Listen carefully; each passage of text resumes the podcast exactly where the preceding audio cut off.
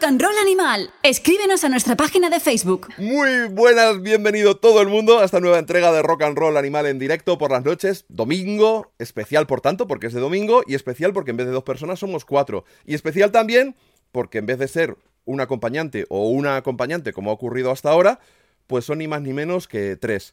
Tres mujeres que admiro muchísimo y me parecía muy necesario que siendo mañana el, día que es, el Día de la Mujer Trabajadora, pues que habláramos de, rock, de mujeres, de machismo.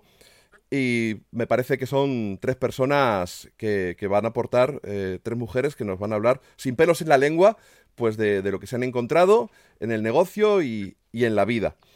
Connie es la bajista y cantante de Cápsula, un grupo en directo de los que, bueno, a mí me han flipado más y en los últimos años. Lo sabéis, he hablado de ellos mil veces en el podcast y por tanto los oyentes del podcast ya sabéis que no lo estoy diciendo por quedar bien, que tampoco es una de mis virtudes, más bien todo lo contrario. Luego Reyes Torío fue vocalista de Dinamita para los Pollos, ahora mismo es DJ, eh, tuvo una discográfica, Aleluya Records, fue productora, algo casi una rara avis, porque hay muy pocas productoras en el mundo de la música, hizo pinitos con la moda y está en un podcast, os quedan dos deseos y a punto de empezar otro proyecto también bastante interesante. Y Laura es la cantante de Aerovich, eh, así la conocimos la mayoría, aunque antes tenía un fanzine Not y también luego pues fundó una discográfica, Punch Records, tuvo una distribuidora, ha sido manager porque no queda otro remedio. Y bueno, pues es de las tres, es la única que no vive de la farándula musical, por decirlo de algún modo, pero sí que hace colaboraciones en, Radio Nacional, entre otras, pues con el baúl de los Pardo. Así que, bueno, tenemos ya más de 20 personas. Y por aquí está Vanessa, está Carmen, está Sanfribert, está Marcus, está Jotas, está Jessica. Eh, y los que he dicho Carmen, sí, está Moisés también. Así que unos cuantos de los habituales y los que se irán sumando, que, es lo habitual. Para vosotras, eh, yo qué sé, eh, Reyes mismamente, ¿para ti qué supone el Día de la Mujer Trabajadora? Que es mañana. Luego hablaremos de toda la polémica que se ha suscitado, pero para ti en general, ¿qué, supone? Ah, pues desde que empezaron hace pues, unos cuatro o cinco años las manifestaciones masivas realmente para mí fue eh, un respiro ver que por fin. Por fin teníamos un, un motivo claro y potente para decir aquí estamos, ver cómo cada año la convocatoria crecía exponencialmente y, era una, una hermandad súper, súper emocionante para mí realmente. Y em, me llevé a mi hijo, evidentemente, para que supiese lo que es el feminismo desde bien pronto. Y eh, hasta esta que no podemos ir, porque será la primera que lo que vamos a hacer aquí eh, es salir a la puerta de los portales mañana. Vamos a estar todas las mujeres, como no podemos salir en manifestaciones, estaremos en la puerta. Ah, haciendo aquí estamos porque hay muchas, muchas, muchas cosas todavía por las que seguir luchando y reivindicando y protestando y... Pero en Barcelona nos lo han prohibido, ¿no? Tengo entendido. ¿O lo han prohibido al final? Eh, no, específicamente, pero no, hay, no se pueden hacer concentraciones grandes tampoco, con lo cual um, yo acudiré a, donde sea. De momento eh, hemos quedado en la puerta. Si vemos que nos podemos juntar en Plaza San Jaume, iremos a Plaza San Jaume. Si no, más adelante, pues más adelante, donde, donde haga falta. Connie, ¿tú en Bilbao tienes alguna opción de ir a algún sitio? ¿Cómo están las cosas? O sea, no, no, es posible reuniones, eh, reuniones masivas, pero, pero bueno, la idea de bajar al portal y, ver cómo está la calle y, unir, unirse me parece fundamental. Para mí fue muy emocionante, eh, como comentaba Reyes, en, los, últimos cuatro años, eh, ver las manifestaciones y poder sentir una unión y también la posibilidad de todos los deseos no solo de las generaciones que vienen, sino también eh, poder unificar con los deseos de nuestras abuelas y de nuestras madres y de nuestras tías y, ver que se abría un camino y que podía, que había un, cambio real por fin, que no era algo que se estaba tirando la pelota hacia el futuro, como bueno, la mujer, el futuro es de la mujer, no, no, el futuro ahora, ahora, porque ya yo tengo una... Sin presente, sin presente no hay futuro. Exactamente, exactamente. Así que fue muy emocionante y sobre todo ver a chicas tan jóvenes en las manifestaciones. Así que nada, encantadísimo. Laura, en Madrid no nos dejan, es el sitio donde nos han dejado más claro que, nada, que se, que se pueden juntar hoy delante del Vicente Calderón pues miles de personas para jalear un derby al que no podían entrar, que me parece ridículo ir fuera de un estadio cuando no puedes entrar dentro. Ha habido manifestaciones y concentraciones en Madrid de, de de todas las ideologías, o sea, no, no solo de derechas, también de izquierdas, pero sin embargo esto, mm, pues no. Hombre, eh, yo creo que era bastante evidente que no, que no iba a pasar. ¿eh? O sea, es una pena por un lado, por otro lado, también en Madrid mm, estamos un poquito, un poquito mal, pero es verdad que se han permitido otro tipo de aglomeraciones y, y esta, pues, no sé, no sé muy bien. Bueno, supongo que porque piensan que se va a ir más de las manos. A mí, de todos modos, mañana me toca estar en la radio por la tarde, con lo cual lo que pudiéramos hacer lo íbamos a hacer desde allí. No, no íbamos a poder estar en, la calle con todo el mundo, pero, pero bueno, intentaremos hacer algo, mm, lo que se pueda desde eso, desde la puerta de la radio o desde los programas. Así que mañana vas a ejercer de mujer trabajadora. bueno, eso me temo que ejerzo todos los puñeteros días del año, pero mañana también. Tú me entiendes. Que hay gente que, el, Día de la Mujer Trabajadora, pues dice, este es un día que me lo tomo para, pues para manifestarme y me parece, me parece muy bien. Sí, bueno, pero también es, a ver, es trabajo, es luchar por, la igualdad y por, el presente futuro ese que están diciendo Reyes y, y Connie, que realmente, ¿vale? Es, es festivo, puede ser festivo, pero, pero hay un, un curre ahí de todas teniendo que sacar adelante, bueno, pues eso, esta cultura que queramos o no sigue siendo muy machista. Hemos, hemos avanzado un montón, ¿eh? pero sigue mm. quedando muchas cosas por las que pelear. Fíjate, yo, yo en el programa lo he comentado más de una vez. Eh, creo que en una entrevista que le hice a Maika Makowski hace poco, yo entoné el mea culpa. O sea, yo soy feminista, pero he sido criado por mi edad, por mi circunstancia, en una sociedad machista, en una familia machista. Y, a veces, y me, sabe mal decirlo, pero tenemos que esforzarnos en intentar mm, no solo decir soy feminista, es demostrarlo en el día a día, evitando micromachismos, evitando algunas cosas, eh, más allá de la corrección política, sino lo que te sale de dentro es lo importante. Y... Pero es que en el mundo del rock, yo no sé si en el mundo del rock es más machista que el mundo en general, pero yo veo mis, mi colección de discos y, bueno, pues el porcentaje de el porcentaje de artistas masculinos es enorme. Veo los conciertos que voy y me ocurre un poco lo mismo. Veo los, los pósters y me ocurre un poco lo mismo. Pero lo peor de todo, lo comentaba también el, otro día con alguien, tengo un canal de YouTube que el primer vídeo fue de Aretha Franklin, el segundo fue eh, de ACDC y el tercero de George Harrison. Y tengo la estadística.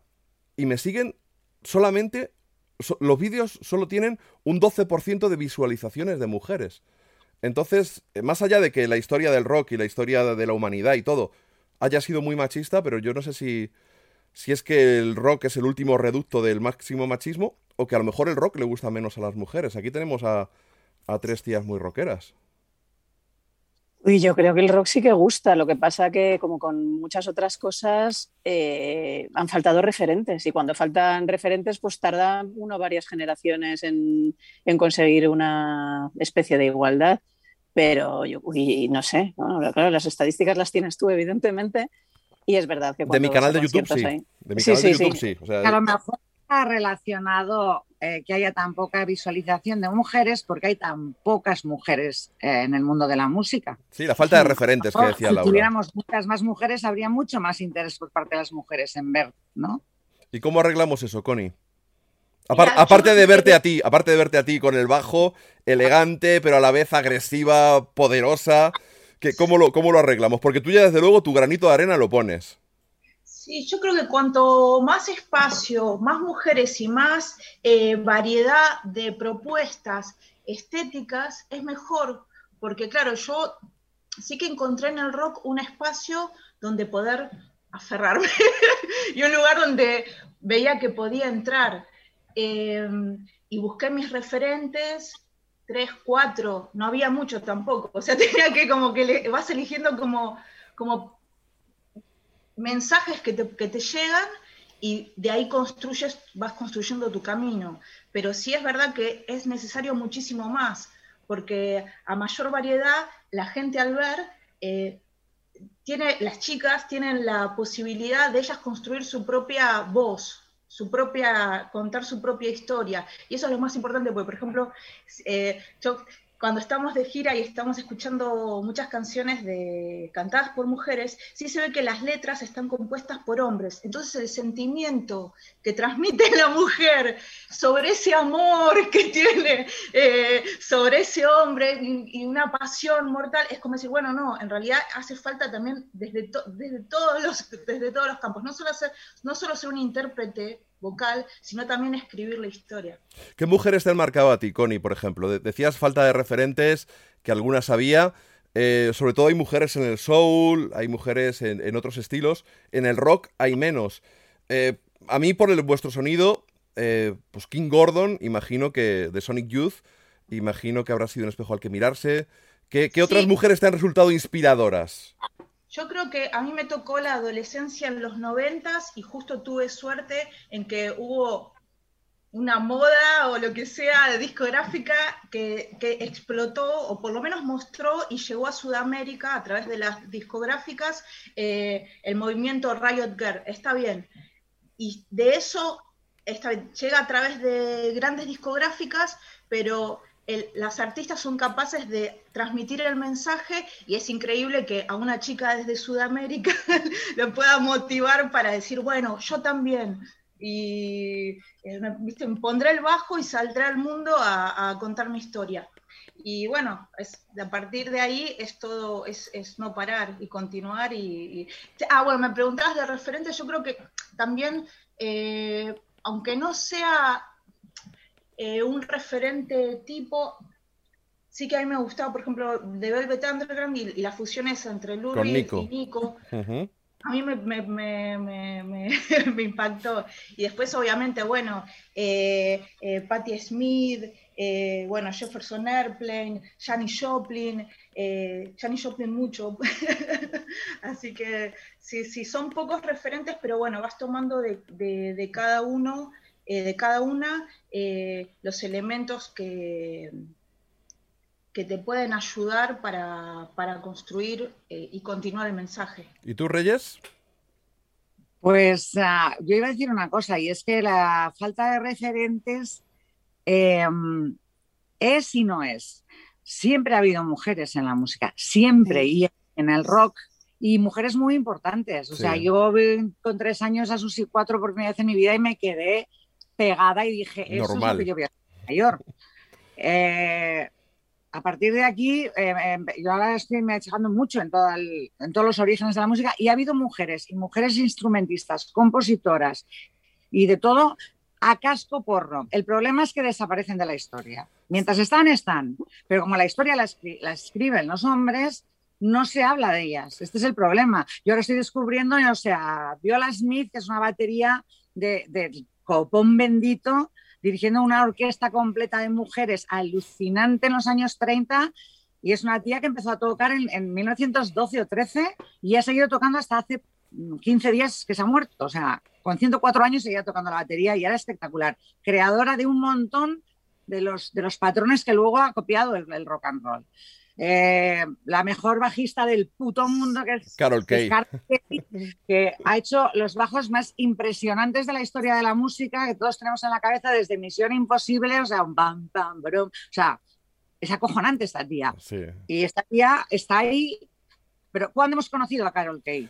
Ahora, hace 10 años. Sí, sí, sí. Se ha hablado de todo el mundo, pero de las mujeres no se habla en la historia. Y esto es un gran problema. Es verdad que somos menos y que hemos sido menos, pero muchas más de las que han pasado y muchas más de las que la gente conoce. Sí, Mar Rainey, por ejemplo, fue pionera, la película esta que ha habido en Netflix. Yo le dediqué un vídeo en el Olimpo del Rock, un poco una mujer, mm, ya no solo que fue de las primeras en incorporar el, blues a esos espectáculos de, music hall que había, casi de, más bien de vodevil, ¿no? A veces en carpas, a veces en teatros.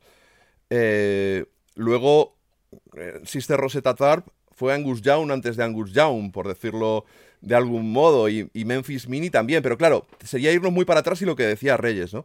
Que la historia la han escrito, la hemos escrito los hombres y quedan menos, menos referentes. Pero a ti, Laura, al igual que Connie, el, el haber crecido en los 90 yo que te conocía en aquella época, pues eh, te recuerdo muy Riot ah. Girl eh, y, muy en conexión con Babes in Toyland, con L7, con Courtney Love.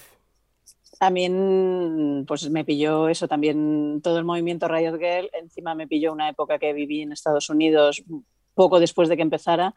Y sí, bueno, Bikini Kill, Kathleen Hanna. Eh, si piensas en antes, a lo mejor Joan Jett, pero, pero fue, no sé si es por la juventud también con la que me pilló a mí en concreto, pero para mí fue revolucionario que sí, mujeres había habido siempre y probablemente con, mucho que, contar, pero que en ese momento hubiera eh, tantos grupos, fanzines, pues, tantas voces a la vez de mujeres diciendo, oye, queremos nuestro espacio, sobre todo queremos nuestro espacio en el punk, queremos nuestro espacio en los conciertos, eh, no queremos tener miedo o no queremos que nos agredan.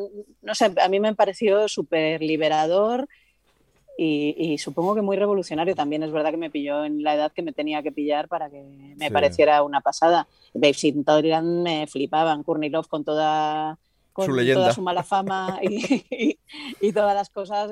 Es una tía que, que, me gusta mucho, que sobre el escenario es la leche L7, yo qué sé, sí, es que fue una, época muy buena para, las que disfrutábamos de ese tipo de rock y de, y de punk, la verdad. Hablabas de la tranquilidad, de que no os agredieran, de poder ir tranquilas. Y ocurrió algo a principios de los 90 que yo creo que, lo vivimos fuerte, que fue el asesinato de Mia Zapata.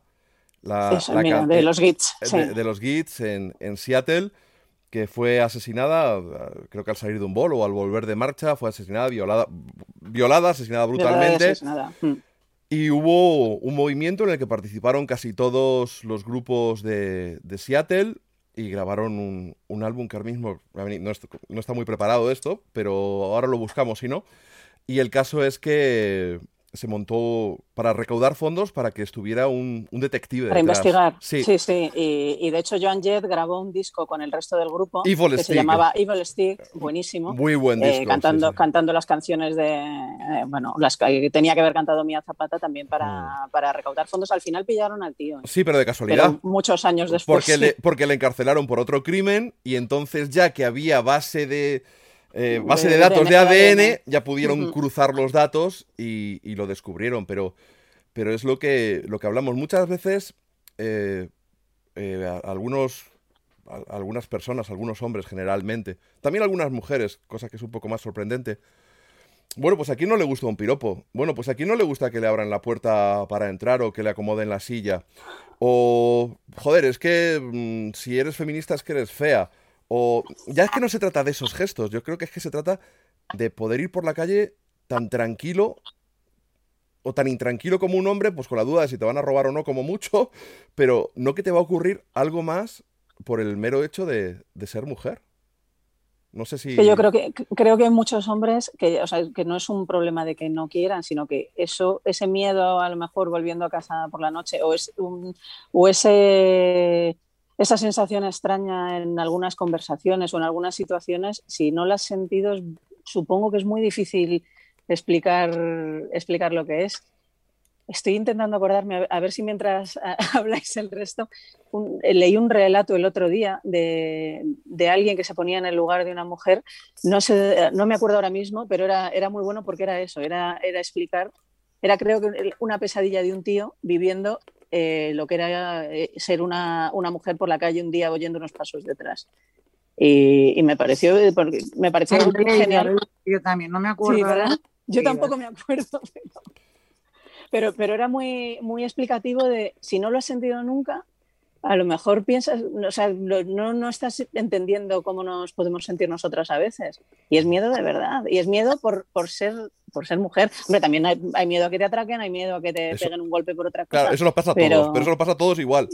Quiero decir, pero lo otro Pero hay un miedo añadido hmm. que, que, supongo que si no eres tía es, es difícil de explicar. Dice Carmen en el chat que es Home Alive. The Art of Self Defense. Alive, okay. Eh, el disco de con el que recaudaron fondos. Que es, eh, que es súper injusto sentir miedo constantemente como mujer. Eh, ahora encima yo, yo estoy muy cabreada justo antes de la pandemia porque ahora estamos todos tan encerrados y ya ni sabes lo que es salir a la calle y tener miedo. Pero eh, yo antes volvía de pinchar tarde y lo que a mí me daba miedo era un, tío solo, cruzarme un tío por una calle a solas, vacía, tal. Y eh, de repente ver un grupo de tíos era como, ah, bueno, guay, tranquilidad, es un grupo ahora resulta que con la nueva moda de las manadas es casi peor, ¿sabes? O sea, de repente cruzarte con cinco es como Jesús, no sé si esto es bueno o malo. Eh, avanzamos en unas cosas y en otras retrocedemos y, en estos momentos las, las, generaciones nuevas, que las chicas vienen muy potentes y muy guerreras y tal, em, tienen, se enfrentan a, a, peligros bastante heavy, ¿sabes? Es una cosa que, que no sé, porque efecto copia o, si influye el porno, no sé por qué, hostias, pero, pero la sensación de, de tal es, es, terrible. Y a mí una cosa que, que, me fastidiaba mucho cuando era joven y me decían, em, claro, es que venís dos chicas solas, y digo, a ver, perdona, si venimos dos no venimos solas. O sea, ¿no? Como, mm, ¿Qué pasa? Hasta, hasta tres, no podemos ir. Y me, rebotaba mucho y me revelaba mucho. Y luego me he dado cuenta con el tiempo que es que realmente es peligroso. O sea, es. Sí, no es, una tontería. Asumirlo, ¿no? Y, la educación de las nuevas generaciones de hombres es básica. Por encima de lo que nosotras digamos, reivindiquemos o hagamos, eh, si la madre sigue educando en el machismo, hombre, em, como el rey de la casa, como la mujer va a estar siempre a tu servicio. Mm, yo veo a madres de, mi edad y más jóvenes que tratan a sus hijos como si fueran sus chachas. Y yo, tía, no, no, ¿sabes? O sea, mm, para que él entienda que somos iguales, tiene que hacer lo mismo que su hermana y, tiene que, y tienes que tratarle como un igual y no como al rey de la casa y todo a su servicio. ¿no? Mira, Michael dice en el chat, dice en México, un muro separa el palacio presidencial y se han liado a pintar nombres de chicas asesinadas, violadas y demás. Una forma de manifestarse sin lanzar cócteles, me imagino que se refiere a la forma de manifestarse que estamos viviendo últimamente en España. Dice, y dar por culo, que es, que es lo que merecen. Toma un segundito, vamos, oye, hay que felicitar, o agradecer más bien, a Jesús Huerta, a Jim Gurry, a Ipun Rock, a JM Segura, a Janes, a Pati Confusa, a Rabudotori, Juan Alfonso, seguidores que se han ido sumando este último día aquí a la, a la página, a las retransmisiones de, Twitch. Tenéis abajo un corazoncito, el que quiera darle, ¡pum! Pues le dais y, es seguir. Si además os queréis suscribir, abajo están las, las instrucciones. Y por Amazon Prime es gratuito si tenéis Amazon Prime. Están abajo las instrucciones. Pero vamos a seguir hablando, que hoy tenemos menos tiempo para el chat, ya me disculparéis, pero estamos cuatro y hay muchas cosas que yo quiero preguntar. Hablábamos aquí de México, que bueno, quizás sea el ejemplo, uno de los ejemplos más brutales de, violencia hacia la mujer. También junto a la India, algunos casos que hemos conocido en autobuses, cosas, cosas que, que no entendemos. Connie, tú en, eh, hace tiempo que vives en España, porque vinisteis, pues hace a lo mejor, yo que sé, 15 años o, más a, Madrid, luego has acabado en Bilbao. ¿Qué contacto mantienes con tu país? ¿Qué te cuentan de allí? ¿Cómo ves las cosas? ¿Lo ves diferente? Sí, sí que, bueno, en Argentina nosotros hace 20, 20 años más o menos que y bueno, es mucho tiempo, pero eh, tomando lo que decía Reyes, a partir de la educación, eh, ese es el comienzo para, primero, no invisibilizar a la mujer, que eso también es una forma de, hacerla no humana, entonces no, tiene sentimientos y es un objeto y, puedo hacer con, eso lo que, lo que yo quiero. Eh, es muy importante la educación y sí que eh, creciendo en, en, Argentina, eh, tu cuerpo está constantemente en observación en la calle desde que sos niña, desde que eres una niña. Entonces, claro, estás expuesto a una, cantidad de violencia verbal que te va, te va formando y y entonces se va armando como una especie de estructura en la que tú tienes que sobrevivir, pero a la vez no tienes, no tienes muchas herramientas porque tampoco está el, mundo armado para que uno pueda ir a denunciar y, primero entender qué es lo que está pasando, que eso tenga un nombre, un acoso, violación, abuso, eh, poder ponerle un nombre e ir a, una policía donde te atiende también un policía hombre y que ya esté educado a poder recibir esa denuncia. Entonces es como un proceso que lleva años, no tantos, pero sí que sí, empezando en las nuevas generaciones, empezando ya por lo menos a, y tú lo que decías también, eh, que somos como, que los seres humanos imitamos. Entonces es muy importante que todos participemos del cambio de, educación. Me dicen por aquí, ah, disculpa, disculpa. Eh, ah, sí, sí, dime. Eh, dice por aquí Pati Confusa, un poeta de Málaga, Nebreda, tiene un poema, Empatía, que habla de todo eso, de ponerse en el lugar de la mujer en la situación que acabáis de hablar. Pero por otro lado me dicen que, estamos con tres mujeres del mundillo y que hablemos del ah. rock. En el particular en el rock, tú como artista, Laura, has sentido el tú, tú, eras la cantante de un grupo de tíos, por decirlo. Te acompañaban tres, cuatro tíos y tú cómo, cómo has vivido eso. ¿Lo has, sentido de verdad un, el machismo o con, con las pelotas ovarios, arrojo, coraje y mala leche cuando quieres que tienes? Como entiendo que lo has capeado mejor que otras, seguro. Em, yo dentro de Aerobeach, dentro del grupo, no, no, recuerdo haberme sentido tratada diferente por ser mujer en ningún momento entre mis compañeros de grupo. Eh, con el público, muy pocas veces. Con dueños de alguna sala sí que, sí que me ha tocado, pues eh, recuerdo uno en concreto que no recuerdo perfectamente la imagen, de estar detrás de la barra intentando que nos diera la parte de la taquilla que nos correspondía por haber tocado ese día y más o menos el, dueño del bar o el encargado de lo que fuera, que, iba bastante puesto, me estaba como dando a entender que si quería la pasta, ahí había, tenía que haber algún tipo de intercambio más allá de que habíamos tocado y la taquilla. O sea, no me lo dijo tan claramente, pero se me echaba encima, me intentaba eh, dar un beso, no me daba la pasta, eso evidentemente a un tío no se lo habría hecho. y, como me tocaba ir a mí a, cobrar, pues, pues eso, pues, con, o sea, eso es de las experiencias más desagradables que recuerdo como parte del grupo.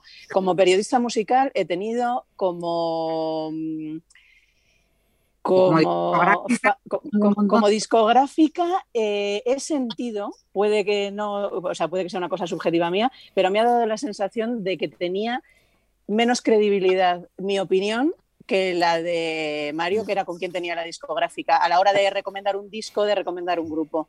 Eh, no sé si es un poco complejo mío, pero siempre me dio la sensación de que era por el hecho de ser, por el hecho de ser mujer, mm, tenía menos credibilidad, mi opinión.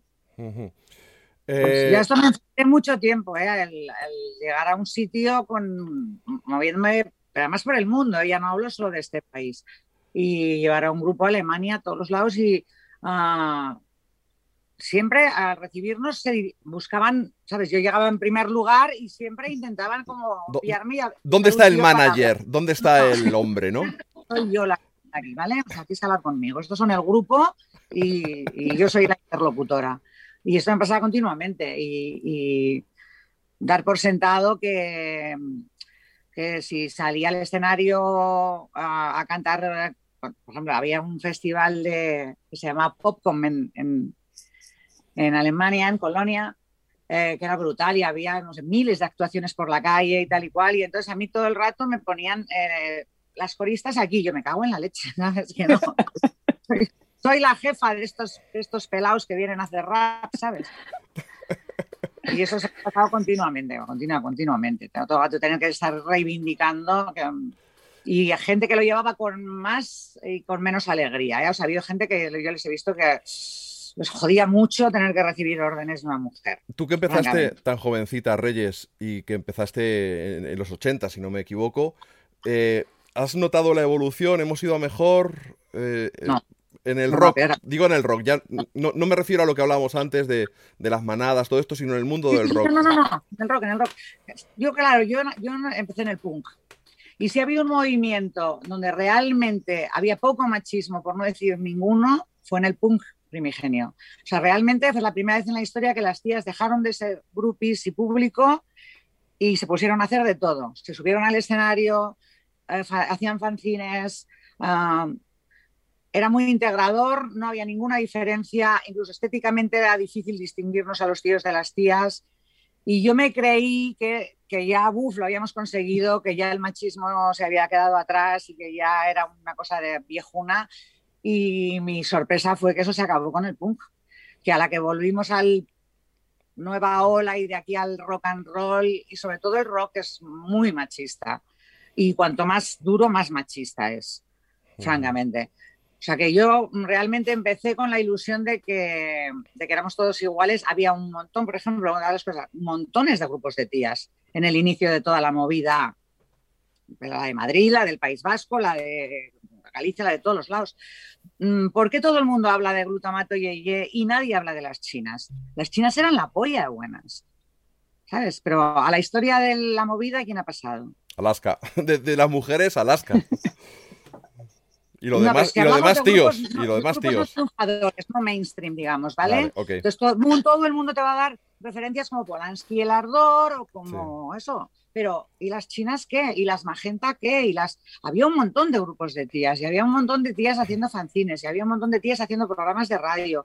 Y, y había un... Estaban, estábamos muy integradas y, y no, no, no, sentí este toque machista que a la que avanzaban los años y, entraba más el rock and roll, eh, para mi sorpresa y desagrado, la cosa iba para atrás y, volvimos como a los estereotipos de antes, ¿sabes? Comenta Jessica en el, en el chat, ella es de, de, Michigan, pero lleva cerca de 20 años viviendo en España y está aquí pues muy instalada y muy feliz. Dice, creo que hay que felicitar a los rockeros, por lo menos como público, porque suelo ir a conciertos sola y la verdad es que me siento muy arropada y acogida. No creo que me pasaría lo mismo en un concierto de trap o reggaetón. Y Carmen dice, coincide con Jessica, nunca me ha molestado nadie. No sé si desde el escenario, Connie, tu percepción es esa eh, respecto al público y respecto a ti, eh, si alguna vez, por ser mujer, te has sentido tratada de un modo diferente por parte del público. Y yo iba a hacer esa eh, diferencia, que en realidad es cierto que tanto obviamente fue una apertura por la, por la escena punk, pero sí que es un lugar donde las mujeres, yo por lo menos sí que me sentía eh, segura dentro de esa escena y, también en un espacio donde podía hacer un recorrido. Obviamente el machismo está, lo, cubre todo y, lamento decirles, pero donde hay un hombre hay machismo, entonces eso al final siempre sucede. Consciente o inconsciente, yo creo que desgraciadamente tienen que pasar unas cuantas generaciones hasta que sea inevitable. Y lo digo, y lo digo con pesar como hombre. Claro, cuando hablas con un técnico de sonido, con un técnico de luces, eh, como eh, comentaban las compañeras, cuando tú tienes que dar tu visión, es como que tuvieras, vas a tener que hacer, un, tenés que hablar como Einstein, más o menos, para que te puedan tomar en serio. tenés que pensar muchísimo lo que vas a decir, porque si cometes un error, o sea, no tienes otra oportunidad. Y eh, eso, eso, quizás, eso, sí es como lo que, lo que vivo como, mujer, que hay como muchísima más exigencia y mucha, una lupa mucho más grande y, también que hay oídos muchos más sordos. Entonces, eh, ah. Sí. No, se ha colado un ruido, sigue, sigue. Ah, vale, vale, vale. Entonces, eh, pero así todo, yo creo que en la escena en la escena underground, en la escena punk, en la escena rock, sí que eh, yo por lo menos estoy súper agradecida en el sentido de que es un, espacio donde pude, donde pude armar mi voz. Yo recuerdo, voy a contar una anécdota eh, que me resultó tan increíble como desagradable. Estaba yo en primera fila, como siempre, o como casi siempre, y era en el sol, y recuerdo estar en el escenario un poquito hacia la izquierda, pero bastante centrado. Y tenía al lado unos niñatos que estaban dando el, cante. no sé, estábamos viendo a, a los Bell Rays. Sé que no fue el primer concierto, pero bueno, pues debió ser año 2003, 2004, 2005. Y un niñato gilipollas era la época todavía en la que los móviles no llevaban cámara. Recuerdo que era una cámara de fotos. Estaba Lisa Kekaula en primer plano, al borde del escenario, y le metió una cámara debajo, se la puso en los pies apuntando hacia la entrepierna y le hizo una foto. Y os lo juro, es, así, o sea, fue como dije, ¿de qué cojones vas, tío? ¿Te, gustaría que se lo hicieran a tu madre o a tu mm. hermana o... Eh, eh, ¿En qué estás pensando? Joder, tío, qué aburrido, es una foto, joder, no, te sabes divertir. O sea, yo no, me imagino una tía haciendo eso de un tío. Por mucho que eh, el típico dicho de, uh, las tías cuando se ponen, eh, que habría que escucharlas solas. No, no, no, no, me explico esa subnormalidad. No sé si tú has, tú has ido a muchos conciertos, Laura, también, y tanto aquí como en Estados Unidos, eh, de público, porque has montado muchos conciertos y has visto mucho público y te has recorrido todo el país, has tocado por Alemania. No sé si has vivido algo parecido a eso, que a mí me voló la cabeza. Afortunadamente, recuerdo esa anécdota y pocas más de ese tipo, pero pues parecido a eso no, pero sí que recuerdo una época cuando yo empecé a ir a conciertos en, España. A ver, yo en Estados Unidos estuve en Berkeley y muchos de los conciertos a los que iba eran en Gilman, que era un sitio hiper respetuoso. Eh, no era una ocupa, pero prácticamente funcionaba así Gilman Street. Y, ahí no se permitía que hubiera ningún tipo de sexismo ni ningún tipo de discriminación. Entonces, en Estados Unidos no he vivido prácticamente nada de eso. Me acuerdo en España, en Revolver, en, Madrid, cuando, cuando empecé a ir a conciertos, sobre todo en los conciertos de punk y de hardcore, cuando te lanzabas desde el escenario y te tenían que coger, al principio eh, las manos iban a las tetas y al culo. Eso lo vi evolucionar con los años con agrado. O sea, de repente hubo un momento en el que parecía que, el público, por lo menos de cierto tipo de música, se había, se, había vuelto respetuoso, consciente, o sea, lo que no te gustaría que te hicieran a ti, porque estoy segura de que a un tío tampoco le apetece que cuando se lance ahí vayan a tocarle los huevos. Es que no tiene ninguna gracia. No, no. Entonces, o que le metan el dedo por el culo, es que me da igual. Lo que, es que a un tío tampoco le gustaría. Entonces, esa gracia que, que todos los tíos, bueno, todos no, pero muchos tíos se tomaban como una gracieta y ya está, ya he tocado una teta, he tocado un culo, y para las tías era muy desagradable. Llegó un momento en el que dejó de pasar. Luego yo dejé de lanzarme desde el escenario y no sé si desgraciadamente ha vuelto a pasar o no, pero yo llegó un momento en el que pensé, oye, qué bien, veo con agrado que esto mm. se ha solucionado. Vanessa nos cuenta desde Londres, dice Elisa que y pregunta, ¿y Lisa que Caula no le pegó una patada? Porque yo la he visto regañando un pavo una vez en el sol por estar dando por saco y jo, qué miedo, qué grande es esta mujer. Es lo que cuentan por aquí. Dice, toqué alguna vez con los Bell Rays, dice Dolphin. Dice, y Lisa ponía firme a todos. Lisa no se dio ni cuenta, porque le puso la cámara en los pies. Y ella estaba mirando hacia el frente. Eso fue lo, lo triste y me habría encantado ver mm, un rodillazo. Bueno, no hay que alimentar la violencia, pero, pero en ese momento yo llego a ver un, un rodillazo y unos dientes en el suelo y la verdad es que no, no me habría... Bueno, mira, eh, cuenta, está contando Marcus, dice Ruther Schulz, eh, no, sé, eh, no, recuerdo el apellido bien, la del Nashville Push y la bajista original, la gran, la gran dice, es otra que te planta la guitarra en la cabeza. Yo recuerdo en, en un concierto, el primero de, los Nashville Pussy en, en Ritmo Compás. Sí. Pues, eh, joder, es una tía pues muy impresionante, con, un físico, ya no digo, ya no digo físico de, estar buena o no, pero es una tía grande, con los tatuajes, que intimidaba. Y bueno, Nashville Pussy llevaban este rollo, pues eh, que habrá quien diga, claro, pues que no salgan a tocar en sujetador, o que no se morren entre ellas, pues que claro, porque si se morrean entre ellas, ¿qué voy a hacer? Bueno, pues el caso es que. Si Prince folla la guitarra, no pasa nada. Efectivamente. Efectivamente. Entonces, la movida es que hubo un momento que, un tío pues estaba todo el rato diciéndole burradas. Y ya llegó un momento que ella le, hizo así una, una, bordería y el tío le tiró el cubata a la cara. No sé si os acordáis que hacían el número de escupir fuego. Sí. Le escupió fuego en la cara al tío y el tío se cayó de culo. No, pasó nada, afortunadamente, también hay que decirlo. Pero el susto se lo llevó. O sea, la respuesta fue quizá... quizá... Ah, vale, me dicen que la estoy confundiendo con Cory Parks. Ah, vale. Vale, sí, Ruiter es, es la, la, la guitarra solista, la, la Angus, podríamos decir, de los Nashville Pussy, ¿no? Y es verdad, Cory Parks, hermana de Cherokee Parks, el jugador de la NBA, por eso a la muchacha le venía también la estatura de familia, fue la que hizo lo, de, lo del fuego. Sí, gracias por, gracias por la confusión. Estaba...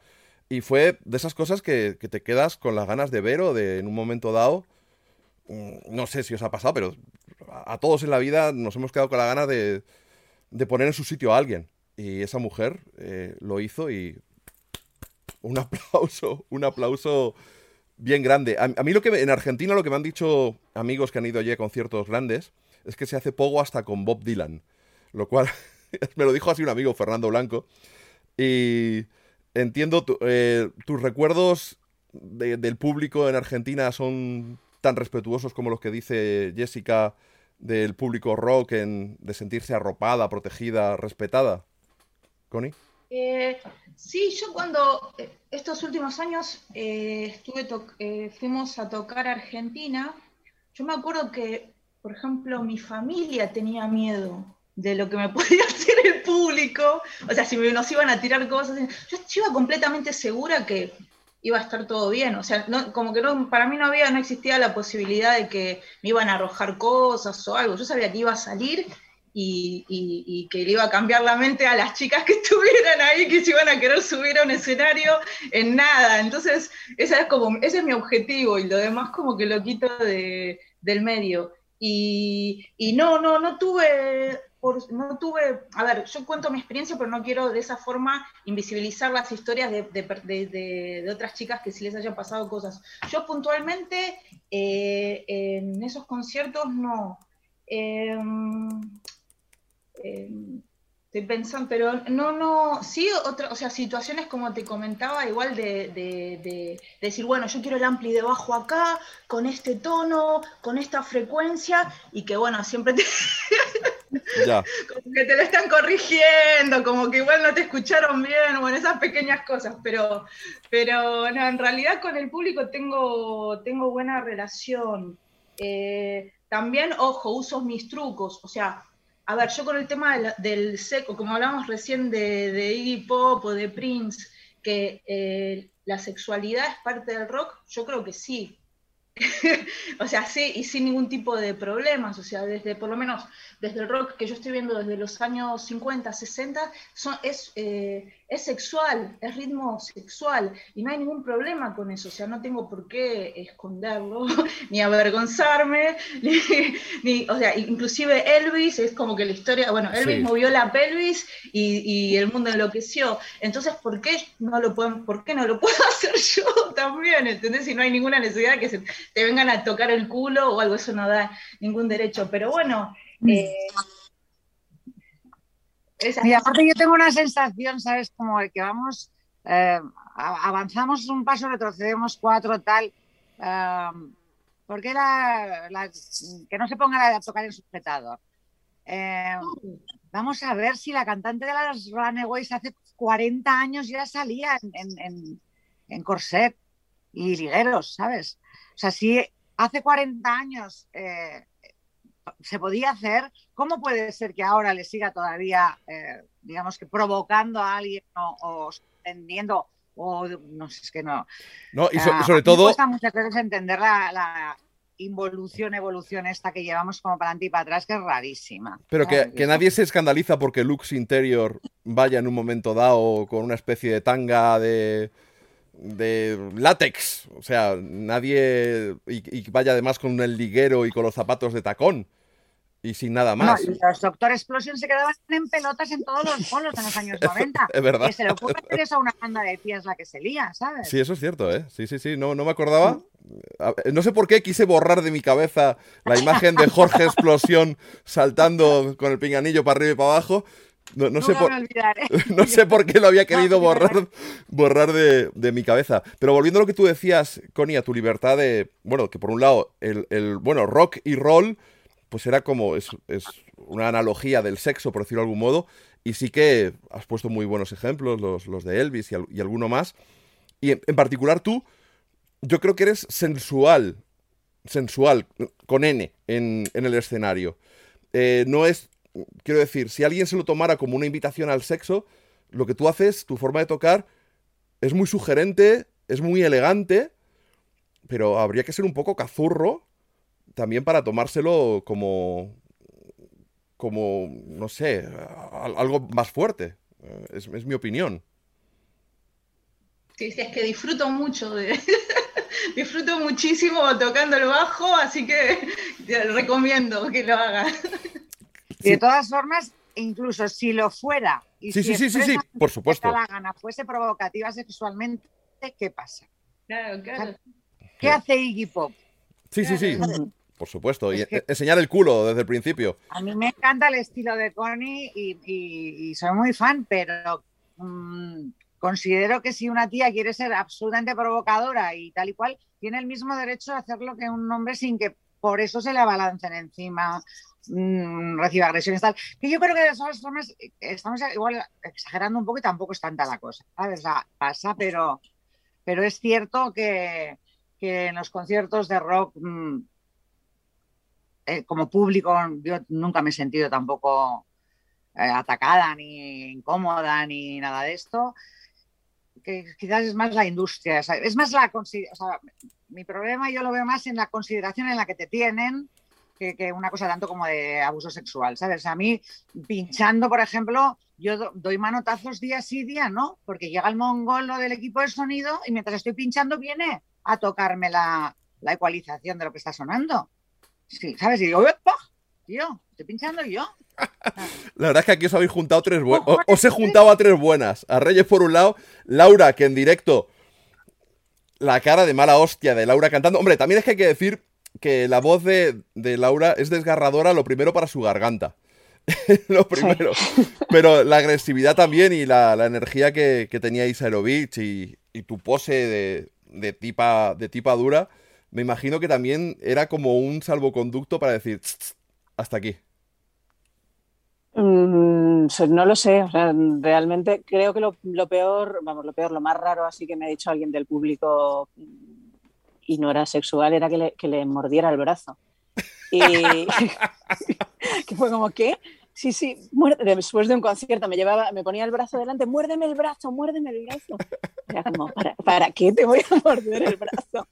Pero no, no con, desde luego con seguidores de Arovich no recuerdo ninguna experiencia eh, chunga, no. O sea, recuerdo algún loquito y no era de y no era seguidor de Arovich exactamente, sino algún rollo obsesivo más con compradores de discos fans del, del, punk rock en general que, que, algo de, con el grupo. No sé si me. Hombre, yo. Las canciones tenían su mala leche, yo tenía, vamos, la tengo, y en el escenario la mostraba, la mostraba más que en mi día a día, pero no sé si eso tendría algo que ver. Yo realmente, mis historias, mis experiencias con miedo, con cosas de esas, nunca han sido ni tocando, ni, ni en conciertos, siempre han sido o en la calle o en mi portal, o sea, en, sitios completamente ajenos al mundo de, del rock y de la música. Pero lo que dice Reyes de sentir que te miran un poco por encima del hombro o que te tienen que corregir las cositas o bueno, espera, tú di lo que quieras, pero ahora vengo yo a enmendarte la plana porque en realidad no tienes ni puñetera idea de lo que estás diciendo. Eso sí, eso sí que sí que se y sigue pasando. Por aquí recuerdan en el chat la anécdota del tampón de Donita Sparks, Creo que fue en, un... En el Reading. En, el Reading. Yo estaba en ese concierto, en primera fila. Estabas en primera fila. en primera fila. ¿Te acuerdas, ¿te acuerdas por qué fue? quitarse el tampón y tirarlo al público, ¿por qué fue? A ver, yo no me acuerdo, pero lo he visto en su documental. Estaban hasta las narices de que la gente les lanzara bolas de barro. Ese Reading Festival llovió lo que no estaba escrito y íbamos todos de barro hasta, por lo menos hasta las rodillas y si habías bebido de más, pues hasta las orejas porque te habías rebozado por el suelo en algún momento.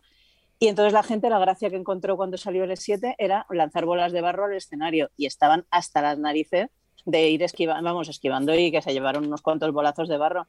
Y la tía cuenta en el documental que, eso, que, la respuesta que le salió en ese momento fue que les lanzó yo a estos que sea igual de desagradable que el barro que me están lanzando ellos. Y se quitó el Tampax y lo lanzó. O sea, no, no fue una cosa muy premeditada, fue una reacción al ataque que estaban sufriendo. Hmm.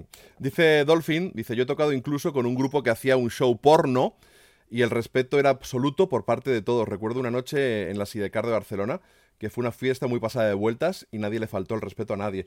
Es que quizá a lo mejor, al final, la conclusión quizás sea que en lo que es en el espectáculo, en el show, es donde menos problema hay, a lo mejor es más en el negocio, más en, lo más social, por decirlo de algún modo, hmm.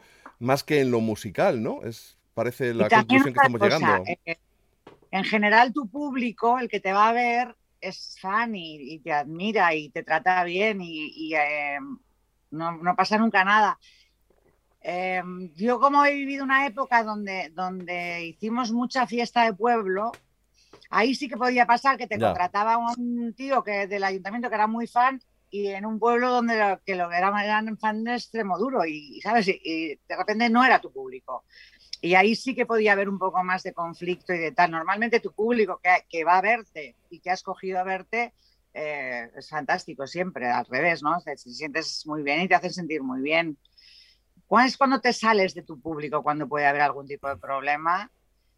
Cada vez menos, porque cada vez más los festivales, a la que empezó a entrar la moda de los festivales, donde se mezclaban un montón de bandas de todo tipo y pelaje, la gente se ha ido acostumbrando a oír cosas que no, que no, que no son su estilo y no reaccionar mal. Pero Joan Jett, por ejemplo, a la cual yo vi en el Asquena hace dos años, me parece, eh, llevo toda la vida rogando por verla y se ha negado a venir a España durante 30 años porque la vino como telonera de Barón Rojo y los entonces muy garrulos heavies españoles le tiraron de todo.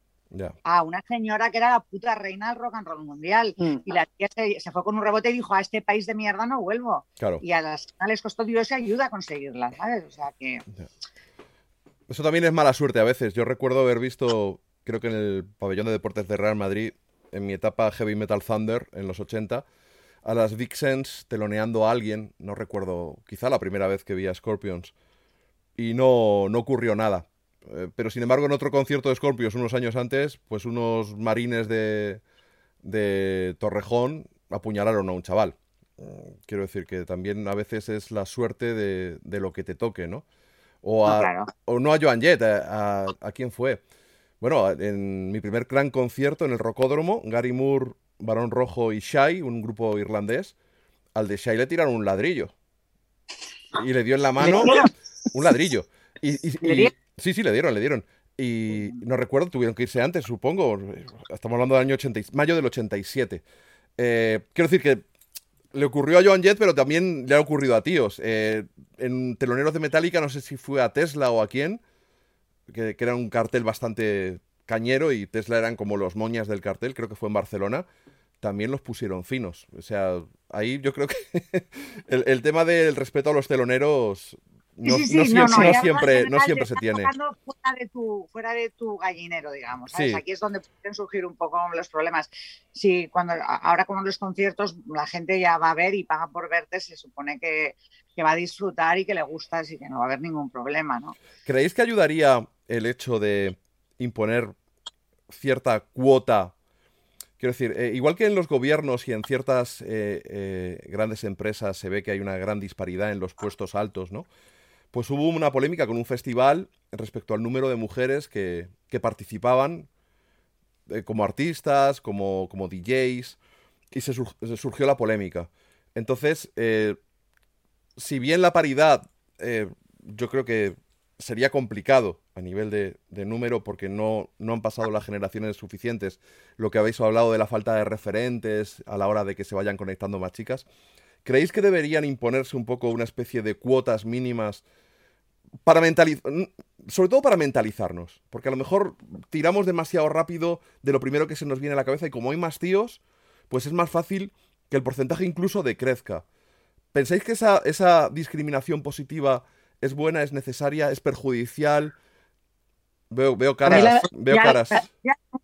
a ver, Laura, te he visto a ti las caras más raras. A mí, es que la discriminación, aunque sea positiva, ya es una cosa que no me, no me mola. Entonces, creo que es más lo que hace falta educación, mucha educación y voluntad por parte de la gente que organiza esas cosas que imponer unas cuotas, porque al final a veces ese tipo de cosas también hacen el efecto rebote de, ah, tú estás ahí por la cuota. O sea, tampoco se te valora porque estás ahí porque tenían que meter mujeres y te han metido.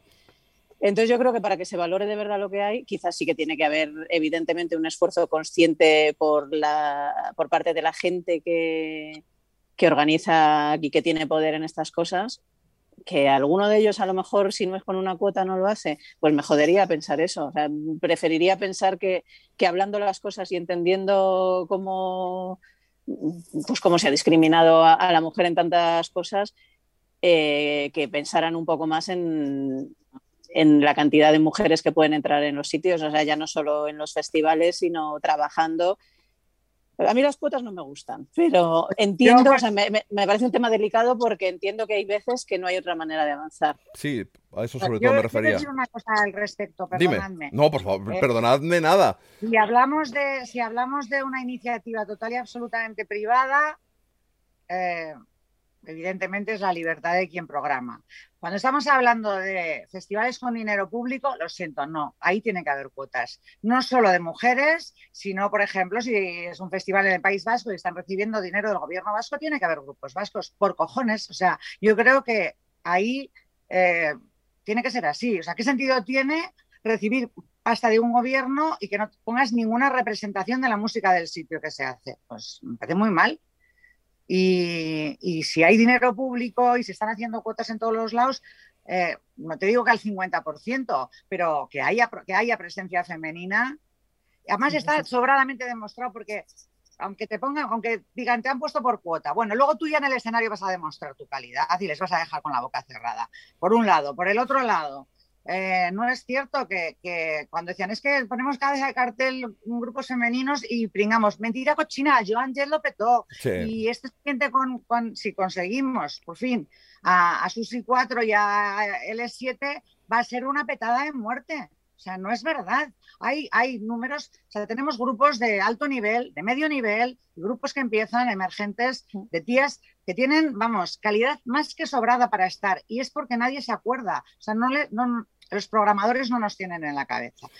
Y nosotros hicimos un festival en Santa Coloma que era 100% tías para hacer lo contrario, ¿sabes? Entonces, no solo todas las artistas eran tías, sino las técnicas de sonido, las técnicas de luces, las seguratas, todo, todo, todo lo dirigió. Y es el primer festival que he estado en mi vida. Cero problemas, cero discusiones, todo fluyó y por primera vez en mi vida en un festival, tanto trabajando como de público, acabamos 10 minutos por delante de escaleta. 10 minutos. Eh, ¿El público también era solo femenino o el público estaba abierto? No, no, no, no. Había tíos y tías y, en la misma cantidad. Se quedaron encantados, todo el mundo está encantado. Es que es esto, el tender a pensar, eh, las tías van a interesar menos, no lo van a hacer suficientemente bien, no, no tiran de cartel, no son suficientemente atractivos. Es que no es cierto, es que no es cierto. Es, Em, piensa bien, piensa bien. Y, en todos los niveles vas a encontrar, y en todos los estilos vas a encontrar al menos un grupo o dos que, pueden entrar en, desde eh, trap y reggaetón, que están saliendo unas tías fantásticas. Y mira que no son estilos para nada de mi gusto, ¿eh? Pero... Sí, quería ir luego ahí, quería ir luego ahí. Pero desde luego en el rock and roll claramente y, ya no hablemos de, nos vamos a grandes vocalistas de, de soul o de tal. De Blues, de R&B, de todo, ¿sabes? Te ha faltado una iba la hostia ahí en medio de todo ese speech para dejar claras tus raíces euskaldunas. Y Estoy procurando no decir tacos, ¿eh? No, pero no pasa nada, ya ves tú. Puedes decir lo que te salga del mismísimo. Connie, tú que eres más ahí va la hostia ahora porque vives allí en, en el bocho, ¿cómo ves lo de las cuotas? A ver, aquí estoy también con, Laura, que es verdad que al principio va a generar genera rechazo, pero es que lamentablemente no hay otra forma. Se que si no te ponen todas las excusas posibles. Entonces, yo creo que los primeros años tendrá que ser con cuota y después se va formando una escena se va naturalizando y, empieza a correr solo, pero es como hay tanta resistencia, es que al final lo tienes que primero mostrar, ver, entender qué es lo que está pasando y, bueno, y forzar el cambio. Hablaba Reyes del reggaetón, el trap, bueno, más, bien el reggaetón, ¿no? Una, un estilo que yo soy bastante desconocedor, lo, lo, asumo, y que, pero lo que nos llega es el perreo, el frote del pubis masculino con el culete de la moza, las letras de tu pa' bonita, papito, yo te doy, tú me das, no sé qué, no sé cuántos. Eh, no sé si. Claro, aquí es. Regulamos eso, libertad de expresión, libertad artística, son lo que consumen, entre comillas, nuestros hijos. Nuestros hijos yo no tengo, Laura tampoco. Vosotras dos, las de la parte izquierda de, la pantalla, sin embargo, sí tenéis hijos. ¿Qué pensáis de, esa música? Porque no sé si lo veis, pero mm, yo, todos los adolescentes que veo mm, en un centro comercial que tengo al lado, llevan su, su Bluetooth y lo único que escuchan es reggaetón y trap. Es lo único. Y la imagen que nos llega, a lo mejor equivocadamente, a lo mejor con sesgo, a lo mejor porque vende más decir que son machistas, es que son muy machistas. Por eso tienen que entrar las mujeres, las de reggaetón, y, nosotras trajimos al festival un grupo de tías reggaetoneras feministas con unas letras súper potentes y súper guays. A ver, la cuestión del rollo sexual, como ha dicho Connie, es que el rock and roll también es sexo. Mm. Es que era un escándalo los primeros bailes de rock and roll y tú te miras bailes del, principio de los años 50 y tal y cual, y para la gente bien pensante de la época aquello era un escándalo horroroso.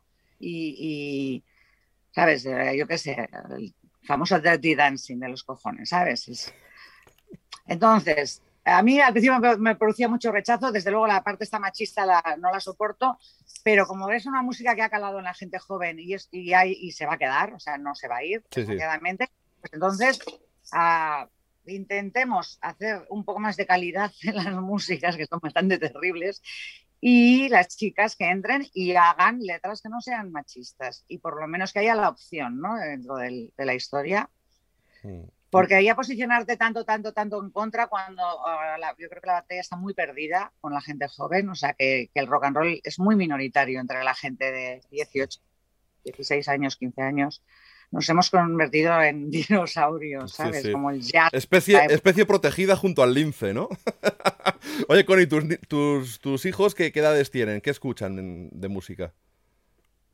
Eh, yo, bueno, tengo una hija de 19 años y bueno, ella escucha, claro, escucha rock and roll, mucho indie noise, mucho rock de guitarras, pero ella se considera dentro del grupo social eh, como extraña. O sea, no, es la mayoría, o sea, son igual dentro de la, de la uni, son, siempre preguntamos, bueno, ¿qué es lo que escuchan eh, la mayoría de tus compañeros, compañeras, tal?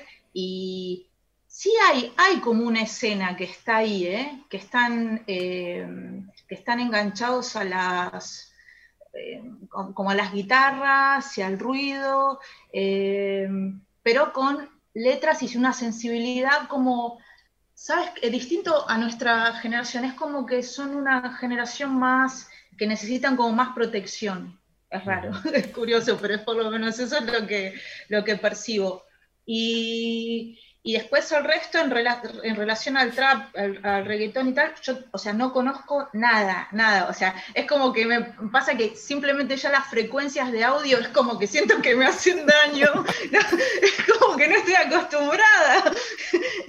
Entonces es, es, complicado, pero me parece buenísimo lo que dijo Reyes de que, bueno, mira, es un maremoto, o sea, ya está, nos metemos ahí a nadar y a crear una escena dentro de, de eso. Es que es así, tiene que haber un, un espacio de mujeres que escriban las letras y, propongan y hagan todas las propuestas estéticas que, quieran, se imaginen, fantaseen y las expongan en libertad. Eso es más o menos el, objetivo. Jessica en el chat, madre de tres hijas, dice, no deberíamos regular en absoluto. Para eso están los avisos de Parental Advisory y sobre todo la educación en casa.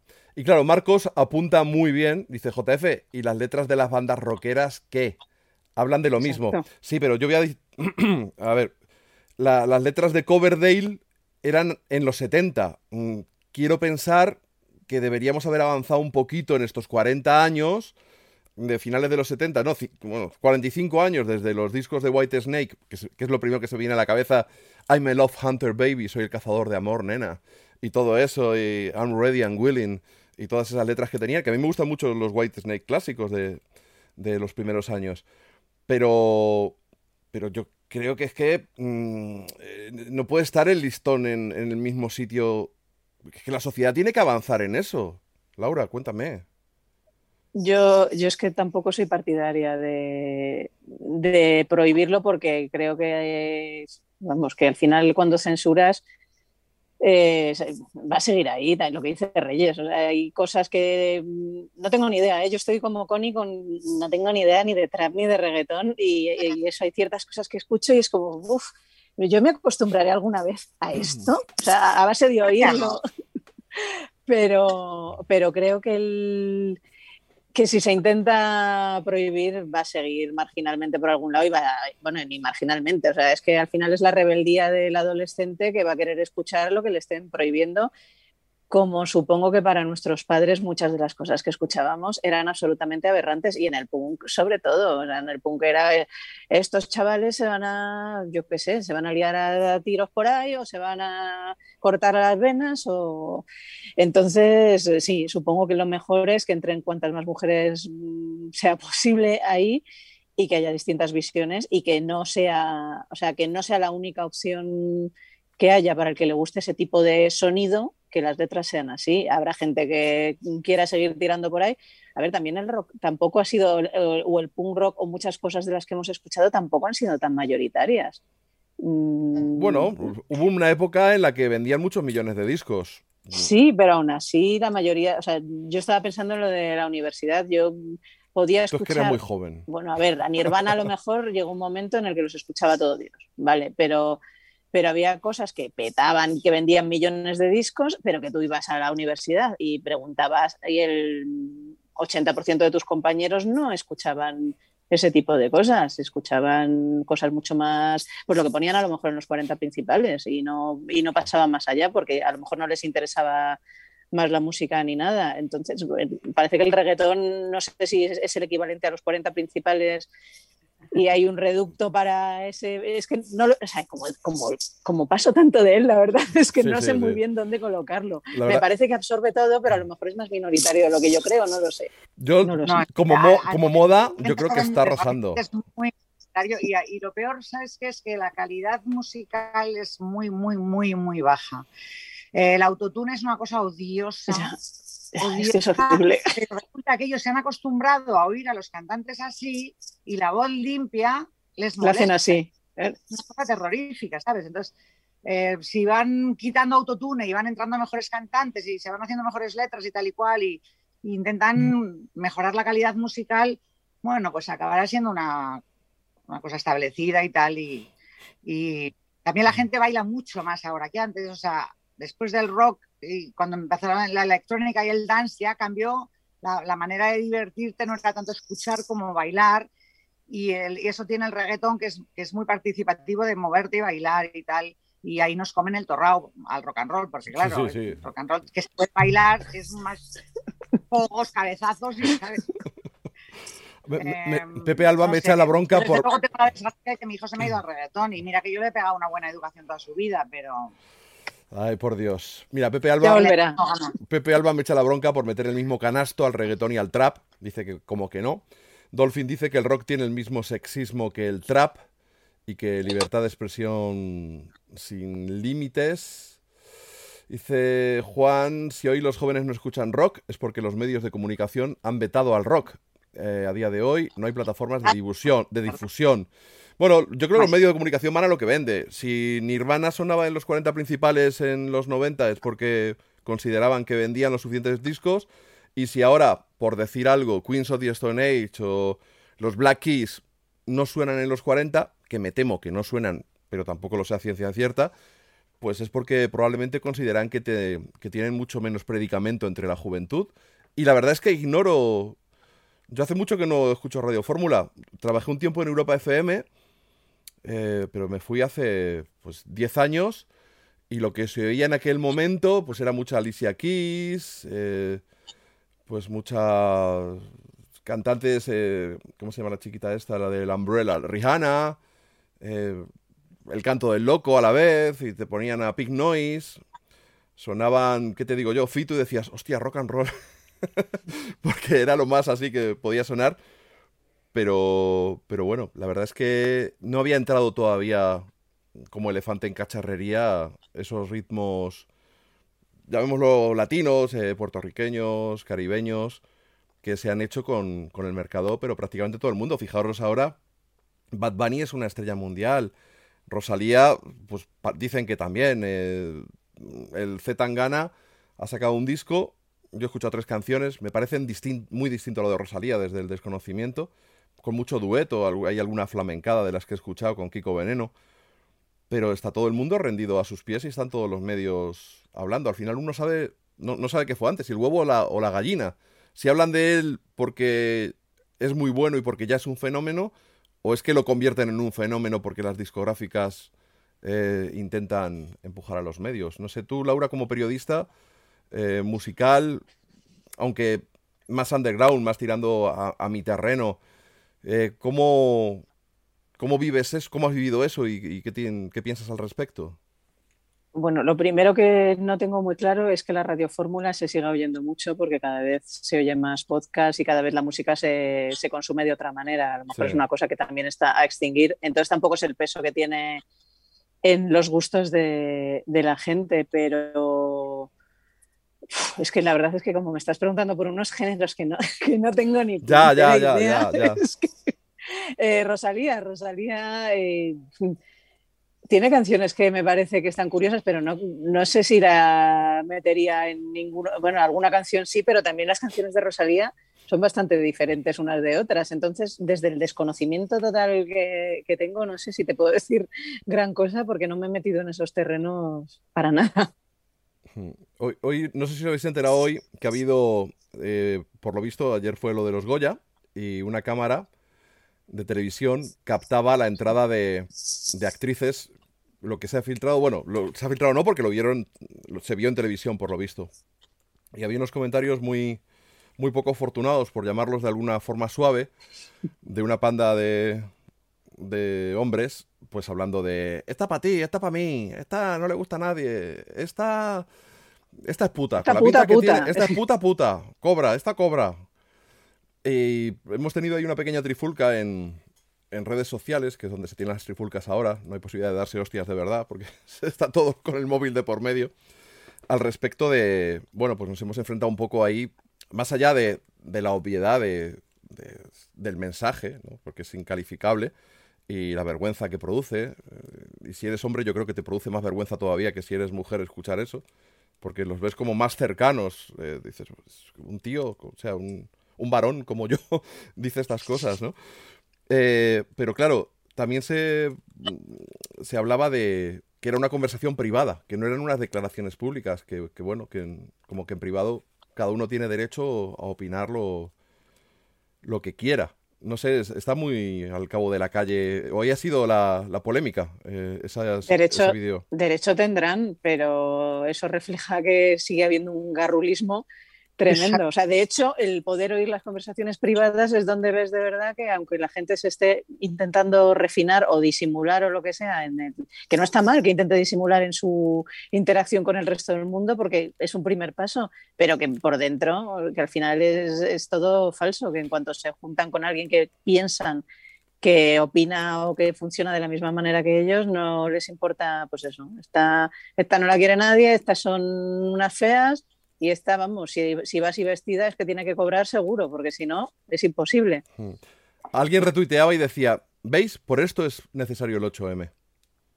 Decís, porque, porque una, parte de las mujeres, eh, mm, lo del tema de las feminazis, ¿no? Si tú coges el diccionario de la RAE, feminista eh, es una persona que piensa que el hombre y la mujer son iguales.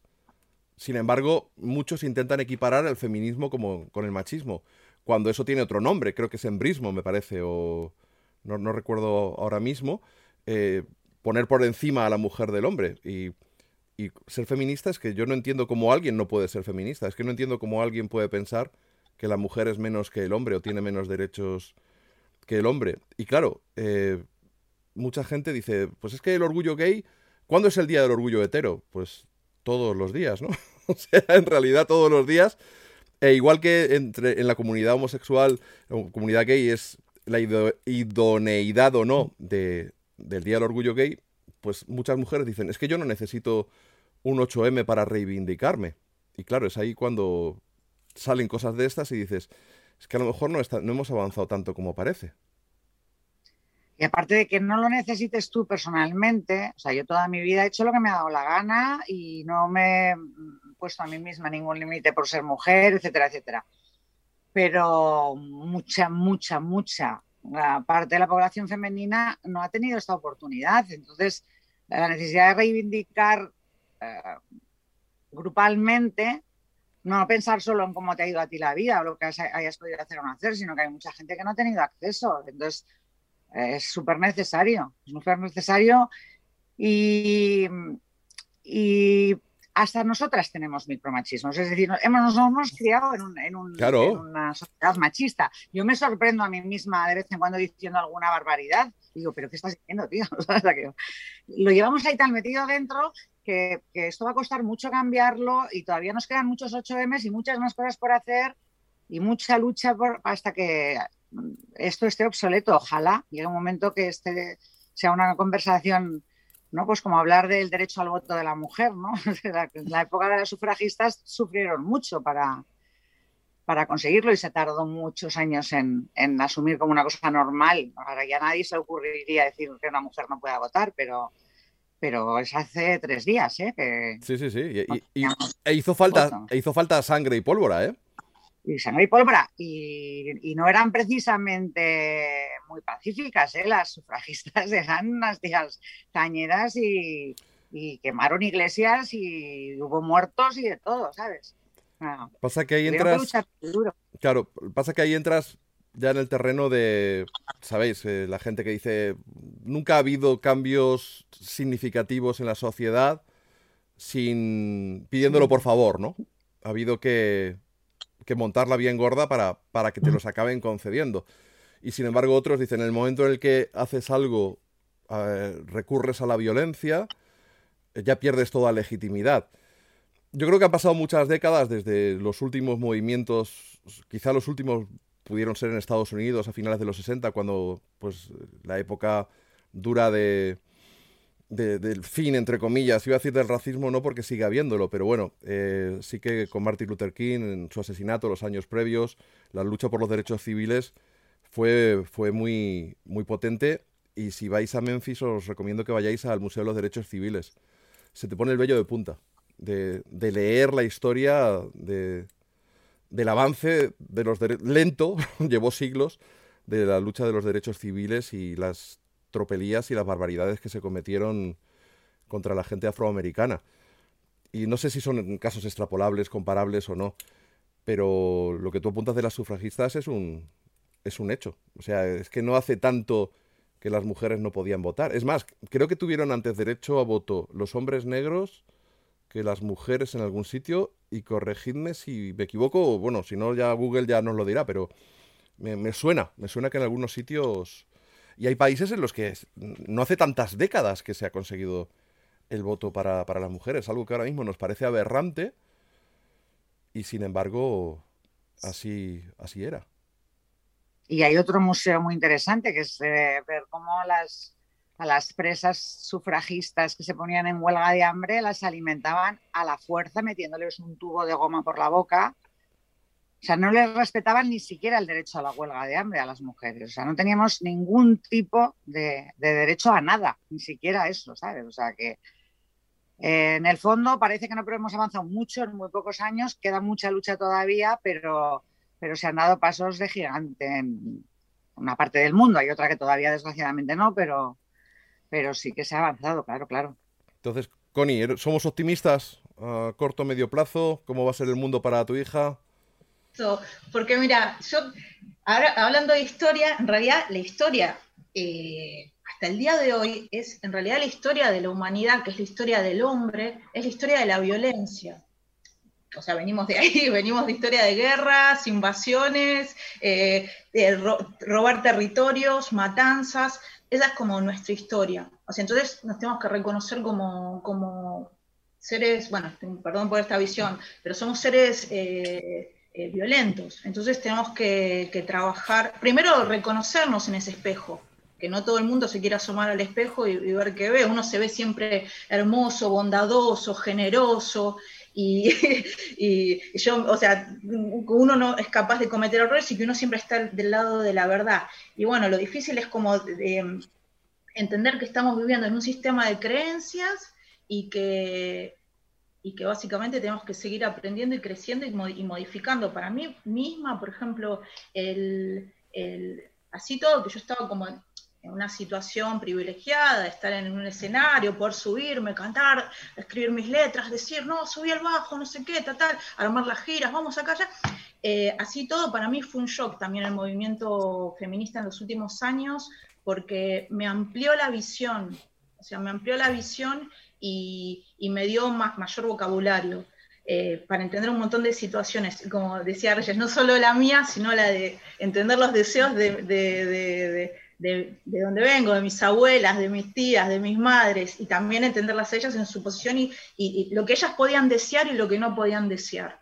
O sea, lo que podían hacer y que no. Y básicamente eran vidas que lo que te van quitando son las posibilidades. Entonces, cuando tú decías, bueno, hay personas que dicen, bueno, esta es puta, esta es santa, es que, bueno, yo no puedo vivir bajo las consignas de gente que no tiene imaginación. O sea, yo, yo no voy a vivir con los estereotipos que crean otros que son tan limitados. Entonces, lamentablemente, o, o por suerte, necesitamos visibilizar, o sea, es como que funcionamos hasta que no lo vemos, no, necesitamos verlo para, entender cómo funciona. Entonces, cuanto más mujeres haya en distintos cargos, en distintas posiciones, es cuando ya lo vamos a ir naturalizando. Por eso eh, yo creo que está buenísimo, sobre todo por las nuevas generaciones que vienen con mucha fuerza. Entonces, ahí eh, veo eh, personas como Laura, como Reyes, que digo, bueno, muchas gracias porque fue como que todas fueron empujando para, que, para que ellas puedan tener una realidad mejor o por lo menos que con mayores, eh, eh, con mayores posibilidades. Connie ha abierto un melón interesante y es la de la historia de la humanidad resuelta a base de guerras. Eh, algunas veces se, pone sobre la mesa, sobre el tablero, el mundo habría sido distinto si, si, hubiera sido un matriarcado en vez de un heteropatriarcado, porque hay una cosa que es algo tan, tan básico como una hormona, que es la testosterona, y que está ligada íntimamente a la, a la violencia. Eh, vemos en los colegios las peleas son generalmente entre niños. Las niñas se pelean mucho menos que los niños. Las niñas son mucho menos violentas. Eh, los delitos de sangre, las cárceles, la mayoría son hombres. Eh, el número de mujeres que cometen delitos de sangre es ridículo en comparación con el número de hombres que cometen delitos de sangre. Y eso nos podría llevar a bueno, a la violencia machista, que algunos quieren convertir en violencia de familia, mm, como si las estadísticas no existieran y, y además pervirtiendo las cifras de, falsas denuncias. Y yo entiendo que ahí vosotras como mujeres también tenéis una opinión, espero que no por haberlo vivido en, un entorno cercano, pero sí, mm, no, vivimos ninguno, ninguna de vosotras, ninguno de nosotros de espaldas a esta sociedad y vemos lo que ocurre. Eh, tener cada año 60, 50, 80, 90 mujeres muertas es poca broma. Mm, se, contabiliza, creo que es desde el 2003 solo, y llevan más mujeres muertas que en toda la historia de ETA desde el año 59. O sea, mm, es un terrorismo clarísimo, eh, dificilísimo de erradicar además porque... Em, eh, los niños de, padre maltratador tienden a repetir el, patrón. O sea, es, muy complicado y... Y, las hijas, las, hijas de maltratadas, que es, horrible. Sí, sí. Que, te, veas eso, destinada a, repetir una cosa tan horrorosa que has vivido en casa. Es terrible. Y esto, ah, que, no sé, ojalá tuviéramos la fórmula para arreglarlo más rápido. Pero en cualquier caso, que vengan ahora unos tarugos a decir que, no hace falta la ley de violencia de género, esto a mí me, saca en mis casillas y me pone Es muy corta todavía, hay que ampliarla mucho más, hay que hacerlo mucho mejor. Eh, decir esto y, las cifras de y, los hombres muertos al año por sus parejas, porque este año ha habido 22, sí, sí, es cierto, son 22, de los cuales 12 eran gays, les mataron sus parejas hombres, los otros, eh, me parece que eran 6, eh, eran en defensa propia, eran tías que matan al tío y, ellas ya habían recibido dos puñaladas y cogen un cuchillo y se defienden y le matan. Y, asesinas, asesinas como tales, eh, normalmente quedaban dos envenenadoras y cosas así, ¿sabes? O sea, los, números estos de, de, los, de los, muertos ah, hombres por sus parejas, eh, por favor que la gente se informe cuando los dé de dónde vienen, ¿sabes? Pero yo creo que algo hemos avanzado porque ahora nos rechinan eh, cosas que hace unos años estoy pensando en el sketch de Martes y 13 con el que yo recuerdo que, o sea, que nadie se escandalizó. mi marido me pega.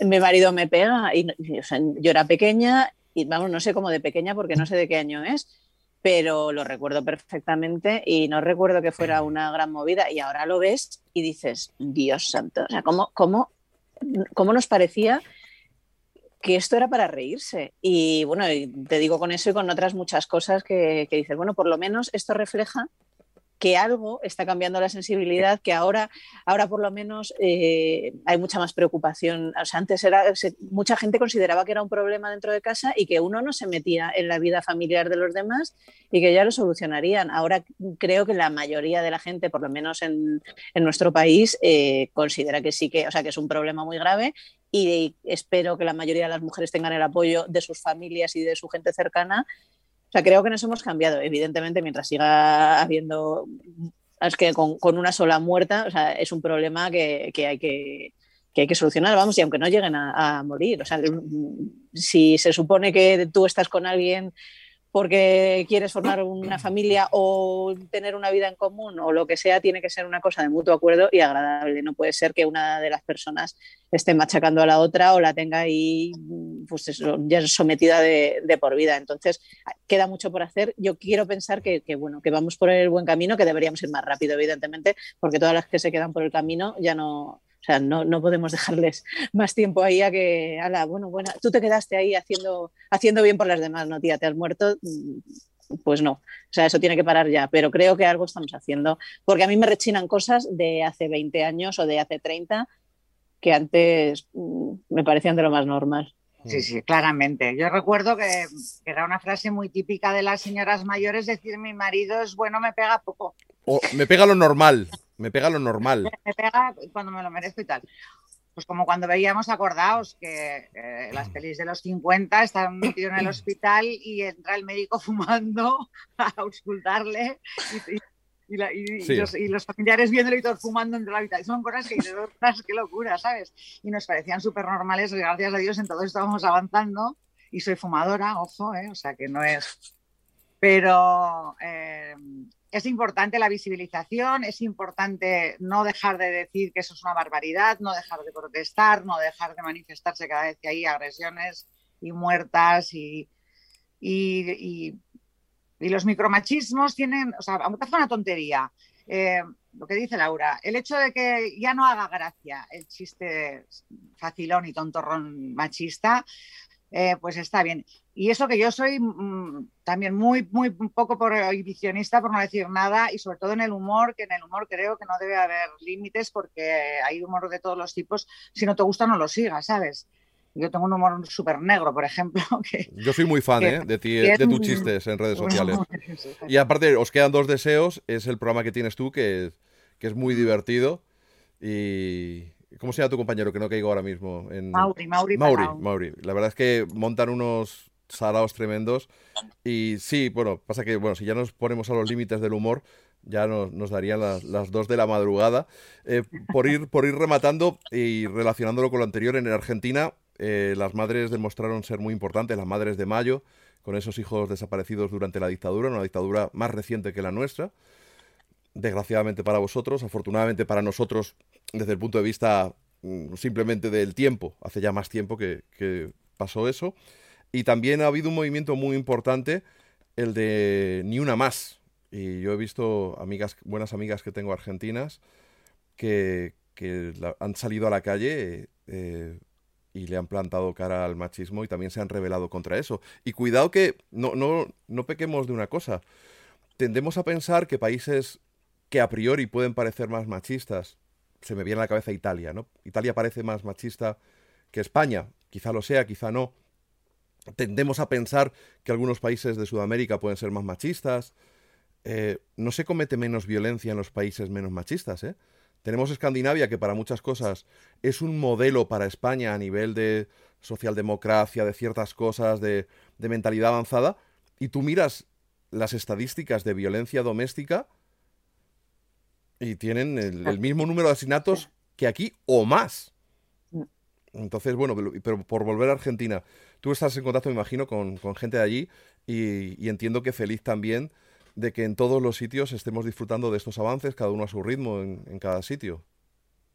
Sí, sí, yo estoy en contacto con, mi familia y sí que en Argentina en ese aspecto, en muchos aspectos hacen falta muchos cambios, pero, pero era, es una situación de machismo agobiante.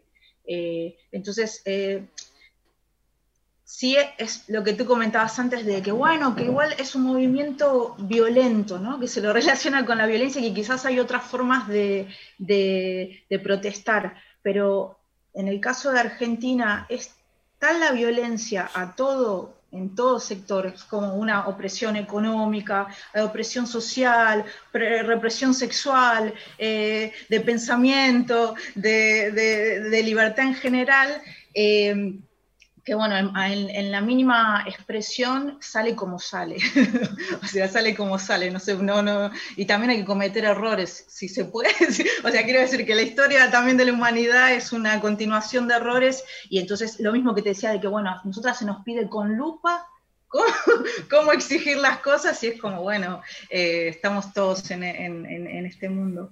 Eh, así que no, es un avance muy, muy importante. Yo también iba a incluir... Eh, el, peso de la religión en Latinoamérica, que no es, no es menor, y ahí habría que ver también hacer una relación con, con, digamos, con el pensamiento, eh, con, la estructura mental que en, Latinoamérica lo religioso es muy avanza, está por encima de, las libertades en general. Esa es mi opinión, ¿eh? es mi visión. Os voy a leer dos o tres cositas del chat para que, por si os inspira para, para una despedida, por, si queréis añadir algo. Dice, nace, aunque queda mucho por hacer, algo está cambiando y eso que hay más chavales criados por hombre ahora, comparado, por hombres ahora comparado con hace 20 años. No creo que cambie porque los líderes sean mujeres u hombres. Vuelvo a decir que es la educación y eso es entre todos. Están recordando a Ana Orantes, a esa primera mujer de Granada que denunció en televisión la violencia de su marido y, bueno, pues que acabó siendo asesinada. Eh, fue la primera víctima mediática, por decirlo de algún modo, ¿no? Dice Vanessa, hasta que a todos nos cambie por completo la mentalidad, hasta que las cosas más básicas, muere el mundo y vuelve a empezar, pero siempre hay que seguir luchando para ir hacia adelante. Jesse de Granada, Jesse Jesús, eh, yo a mi hijo lo estoy intentando educar de una manera diferente a como yo me eduqué haciéndole ver las cosas de manera clara desde ya, con, con 11 años. Así que os dejo que cada una pues, se despida con lo que quiera. Em, la educación en casa es importante, pero, la educa pero el entorno es muy importante. Es decir, tú ya te puedes. Yo me he matado a ponerle rock and roll buenísimo toda la vida a mi hijo, pero ha llegado a los 16 años y se ha metido en el reggaetón la educación en casa es importante, pero si luego el entorno social en el que se mueven los niños no, no progresa en el mismo ritmo y, solo hay dos niños a los cuales sus padres les educan en igualdad y en respeto, mm, poco hacemos, ¿sabes? O sea, tiene que ser como muy general, todo el mundo muy concienciado, eh, los colegios igual, tal. Ah, yo, por ejemplo, estoy viendo que la gente joven y, a lo mejor muy relacionado con el machismo este del eh, vuelve a valores a la hora de tener relaciones personales muy terribles. O sea, de repente los celos están súper naturalizados, em, mm. es muy normal, te quiero mucho porque... Y la gente, mm, lo veo en la tele y yo es que soy súper celosa, el tío también, yo soy muy celoso, em, a mi novio me controla el móvil porque me quiere mucho. Eh, o sea, esto en mi época, si eras celoso, te jodías y te lo, o sea, te lo callabas porque era una vergüenza reconocerlo en público. O sea, era una cosa como de nuestros abuelos y denigrante. Y ahora está como súper bien visto y, y, volvemos a unos patrones de conducta de relación hombre-mujer para la gente muy joven que a mí me, me, asustan bastante, ¿sabes? Es decir, a ver, no, no. Eh, mientras, mientras haya ese sentido de la posesión por parte de los dos en la pareja, vamos mal, vamos mal, ¿sabes? Y todavía el... Eh, salgo con mi novia al cine y luego para las juegas con mis amiguetes tío, eso lo hacía mi padre, tienes 15 años, ¿qué, qué, hostias está pasando en el mundo? no, entiendo. No. Hay que, hay que hacer un, esfuerzo global potente. Y se, yo creo que eso en, en las teles, por ejemplo, se, se, fomentan mucho unos patrones de conducta súper lamentables. Igual que estamos convirtiendo en héroes a auténticos retrasados mentales. O sea, en este país, quien más vende y quien más triunfa y quien más tal, eh, tiene el coeficiente casi, casi de un puto burro de tiro. O sea, es que, ¿sabes? O sea, eh, mientras los niños quieran ser tronistas y, las niñas quieran ser Belén Esteban, vamos fatal. Hmm. Las niñas tienen que querer ser bajistas de rock o periodistas. Como Connie. Coño, ¿sabes? o DJs también, ¿no? Oye.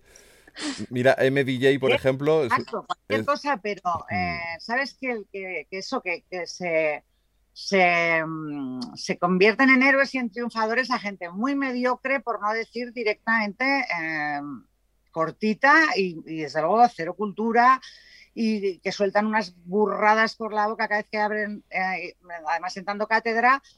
Y eso es muy, eh, tiene mucha influencia sobre la gente muy joven, ¿sabes? O sea que tú le puedes educar muy bien a tus hijos, que luego salen a la calle y se mezclan con los que se mezclan, ¿sabes? Y eh, bueno, pues eso. Reyes, acabas de poner en, pie al chat. Eh, Reyes, eres enorme, presidenta. Toda la razón, Reyes. Super fan de Reyes.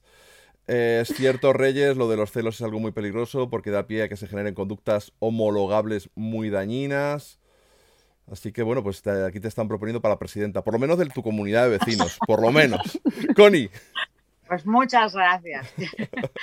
Pero bueno, creo que, que, aquí hay dos titanas también. Sí, sí. Eh, bueno, y os están agradeciendo. Yo creo que sí. Os están agradeciendo vuestro tiempo. Dice, ya que estás leyendo los comentarios, el programa está de puta madre. Muchas gracias, sobre todo a las chicas, por compartir vuestro tiempo y opiniones con nosotros. Así que, Connie. Gracias, gracias por estar ahí, leyendo y escuchando. Bueno, eh, a mí es un placer y un placer haber estado con vosotras dos chicas, y con Diego Jota, por supuesto. Pero antes de que se despidan Connie y Laura, gracias a los que os habéis ido suscribiendo, gente que ha venido seguro porque he, comentado que ibais a estar aquí en el programa, se han, se han, convertido en seguidores, bastante gente dándole al corazoncito debajo de la pantalla. Suscriptores no me he fijado si hay alguno o no, ya llegarán. Esto se va a redifusionar, es decir, se va a volver a poner mañana por la tarde a partir de las... A ver, si el programa va a durar esto, antes de que yo empiece en directo. A partir de las cinco y media más o menos, pondremos dos vueltas el programa completo. Luego irá a YouTube también, para que se pueda ver ya en diferido, ya no en directo. Y luego también el audio lo colgaré en Rock and Roll Animal en, todas las plataformas en, Onda Cero. O sea que esto lo vais a poder escuchar, lo vais a poder eh, difundir para que, bueno, pues cuanta más gente llegue en vuestras opiniones, eh, mejor. Connie y Laura, os queda la despedida a vosotras. Bueno, eh, Laura Reyes, un placer enorme, encantadísima de, hablar con vosotras. Muchas gracias, JF, por, invitarnos a tu casa. Y, es la de verdad, chicas, un, honor muy grande eh, charlar con ustedes y, a todos por, por escuchar. Así que nada, vamos, hay que transformar el mundo. Es ininterminable, inacabable, o sea que es una obra eterna. Connie, ¿qué te iba a decir? Eh, espero, bueno, tenemos entradas para veros el, sábado en directo aquí en Madrid. Si os apetece el jueves, me encantaría que entrarais en directo, Martín y tú, o tú, o Martín, como veáis, por, por decir, como queráis, el que mejor os venga, para hablar de un poquito de, cápsula y hacer un poco de, pues de, de bola, de, porque bueno, vosotros lo sabéis, que yo os, me flipáis en directo y, bueno, estáis ahí y es, el pretexto es perfecto. Venís a tocar a Madrid, pues hay que hacerse eco, aunque y nos contáis cómo se está yendo por el resto de España. Laura, corazón, cuéntanos tú. Pues nada, muchas gracias por darme esta oportunidad de, de compartir opiniones y de escuchar a Reyes y a Connie, bueno, y a ti, evidentemente. Sabes además que los últimos años no tengo mucha vida social, así que estar en, este foro pudiendo compartir eso, la experiencia de, otras mujeres que están metidas en el mundo de la música y que han pasado por experiencias o similares o, bueno, o distintas, pero poder enriquecer mi propia experiencia me parece una pasada. Bueno, y, ya en estos momentos de semi-confinamiento, más todavía. Eh, mañana, pues yo no voy a decir ni que salgan ni que no salgan, o sea, que todo el mundo haga lo que considere, pero todos los días hay que seguir luchando por la igualdad de la mujer. O sea, eso me parece que es que lo que decías antes que no me he metido, eh, ni machismo ni feminismo, pero qué coño, o sea, no se pueden equiparar esos dos términos. Es que no, o sea, la igualdad hay que conseguirla y todavía queda mucho. Hemos avanzado un montón, yo quiero ser positiva también, hemos avanzado mucho, pero queda mogollón. Así que todo el mundo a poner su granito de arena, por favor. Laura, tenemos pendiente hablar de Aerovich que estáis, estáis reeditando los discos. No, pero cuando quieras, esta es tu casa y es algo que llevamos hablando hace semanas. Lo que pasa es que se ha colado por medio esta celebración, que para mí lo es, y me parecía más importante tenerte como mujer. Pero, pero no por ello dejo de ser fan de Aerovich. Sabéis que también he disfrutado mucho con vosotros en directo. Y tenemos que hablar de, de Aerovich un día de estos. ¿Cuándo? Cuando te apetezca. Y Reyes, pues aquí un domingo que te apetezca. Los domingos suelo hacer eh, entre semana Suelo entrevistar 10-15 minutitos, no suele ser una tertulia tan larga como esta, entre semana, a lo que os invito a vosotros, Connie, si os apetece, Martín, el jueves, ¿vale? Pero los domingos suelo hacer una pinchada codo, a codo con codo con alguien.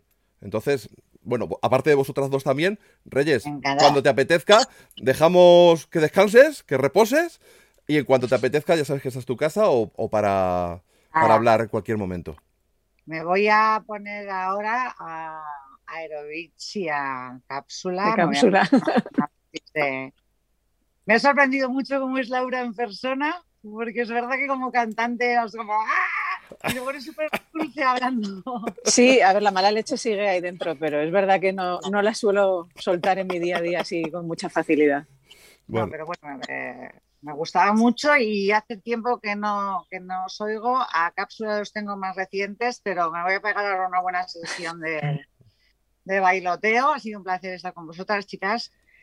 Y os emplazo también a, en el momento que abramos la emisora esta feminista que estamos creando, eh, os llamaremos, os llamaré a las dos por separado para hablar de los proyectos que estáis haciendo, de radio, de lo que sea, de las experiencias previas, musicales, tal. Cuento con vosotras, ¿vale? Hombre, por supuesto. Chicas, un beso enorme. El chat está encantado. Y pues agradeceros que hayáis dedicado este tiempo a este esta humilde plataforma y que con el tiempo vaya viendo visualizaciones de este programa y, escuchas en el podcast. Y a luchar entre todos por una sociedad mejor, es que no nos queda otra. Exacto. Eso es. Un beso enorme. Hasta luego. Chao. Chao, chao chicos. Dios, chicas. Y a vosotros ya sabéis, mañana a partir de las 5 y pico, redifusión de este programa y a las 11 de la noche, de nuevo en directo. Un besazo a todos. Mañana música. Hoy había que hablar. Adiós. Rock and roll animal. Let's rock.